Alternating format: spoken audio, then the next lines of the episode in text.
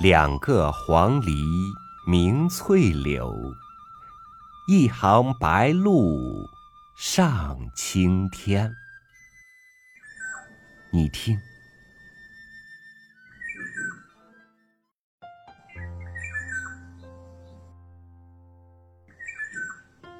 与您分享孙犁的文章《黄鹂》。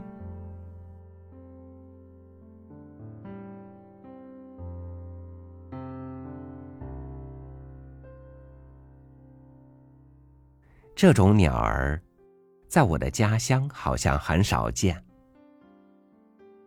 童年时，我很迷恋过一阵捕捉鸟儿的勾当。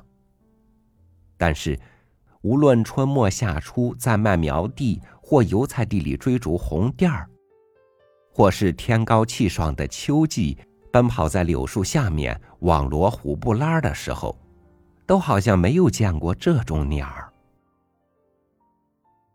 它既不在我那小小的村庄后边高大的白杨树上同梨鸡儿一同鸣叫，也不在村南边那片神秘的大苇塘里和苇簪儿一块筑窠。初次见到它，是在富平县的山村，那是抗日战争期间，在不断的炮火洗礼中，有时清晨起来，在茅屋后面。或是山脚下的丛林里，我听到了黄鹂的尖利的、富有召唤性和启发性的啼叫。可是，它们飞起来，迅若流星，在密密的树枝树叶里忽隐忽现，常常是在我仰视的眼前一闪而过，金黄的羽毛上映照着阳光。美丽极了，想多看一眼都很困难。因为职业的关系，对于美的事物的追求真是有些奇怪，有时简直近于一种狂热。在战争不暇的日子里，这种观察飞禽走兽的闲情逸致，不知对我的身心情感起着什么性质的影响。前几年，终于病了。为了疗养，来到了多年向往的青岛。春天，我移居到离海边很近，只隔着一片杨树林洼地的一幢小楼房里。有很长的一段时间，我一个人住在这里。清晨黄昏，我常常到那杨树林里散步。有一天，我发现有两只黄鹂飞来了。这一次，它们好像喜爱这里的林木深密幽静，也好像是要在这里产卵孵雏，并不匆匆离开，大有在这里安家落户的意思。每天，天一发亮，我听到它们的叫声，就轻轻打开窗帘。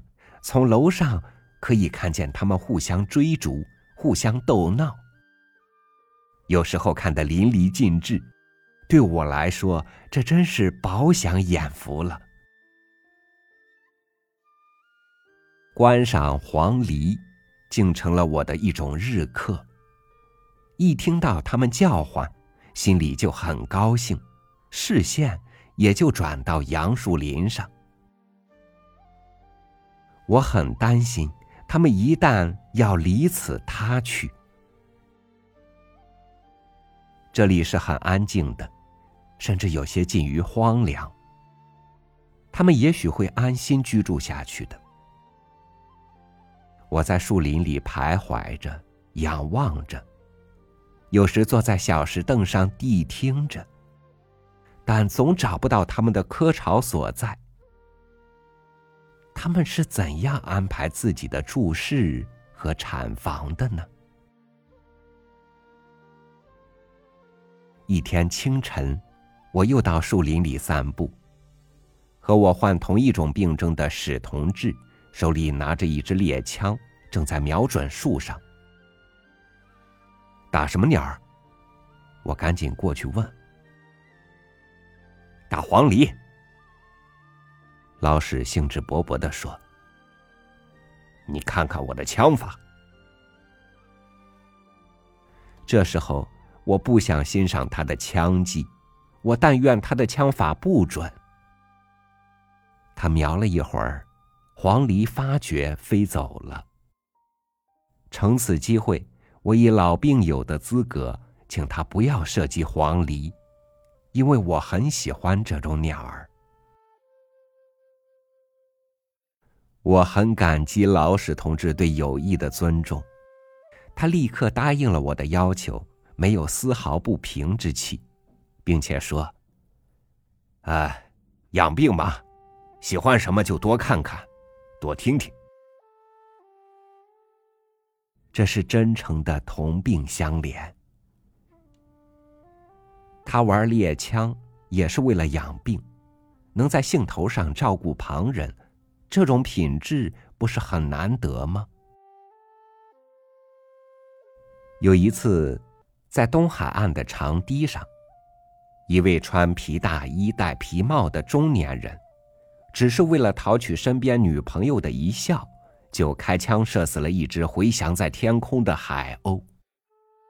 一群海鸥受惊远扬，被射死的海鸥落在海面上，被怒涛拍击飘卷。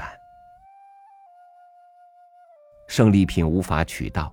那位女人请在海面上操作的海带培养工人帮助打捞，工人们愤怒的掉头划船而去。这给我留下了深刻的印象。回到房子里，无可奈何的写了几句诗，也终于没有完成，因为契诃夫在好几种作品里写到了这种人，我的笔墨。又怎能更多的为他们的业绩声色？在他们的房间里，只挂着契诃夫为他们写的褒词就够了。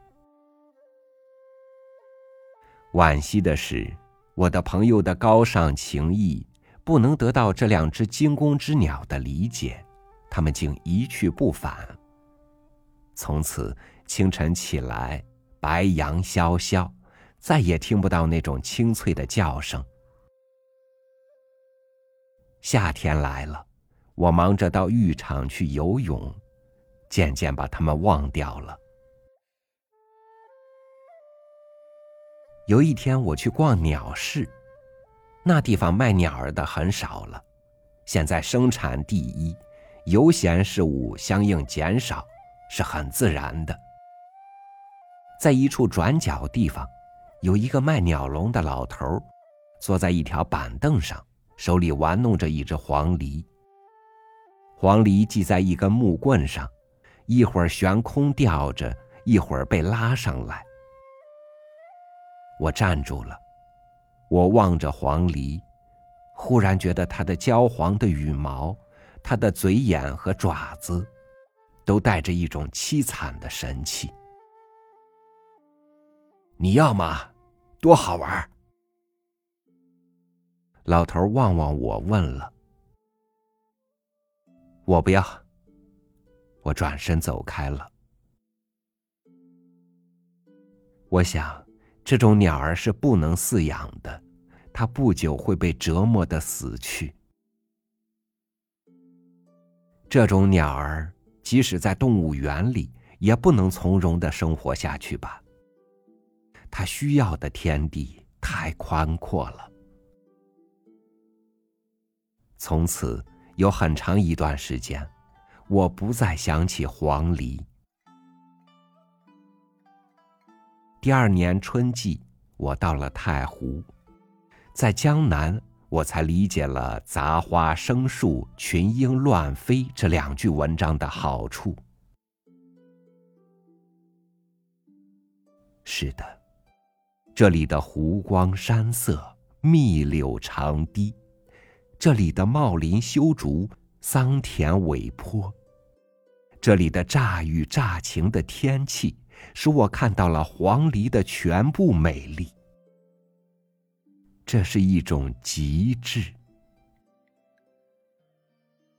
是的，他们的啼叫是要伴着春雨、宿露；他们的飞翔是要伴着朝霞和彩虹的。这里才是他们真正的家乡，安居乐业的所在。各种事物都有它的极致，虎啸深山，鱼游潭底，驮走大漠，雁排长空。这就是他们的极致。在一定的环境里，才能发挥这种极致。这就是形色神态和环境的自然结合和互相发挥。这就是景物一体。典型环境中的典型性格，也可以从这个角度来理解吧。这正是在艺术上不容易遇到的一种境界。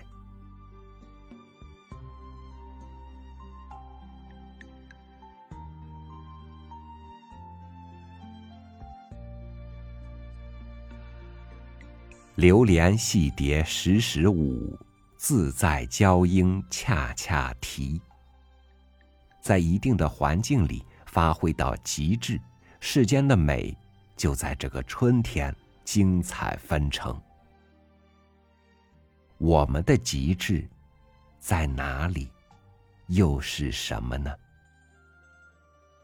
感谢您收听我的分享，我是朝雨，祝您晚安，明天见。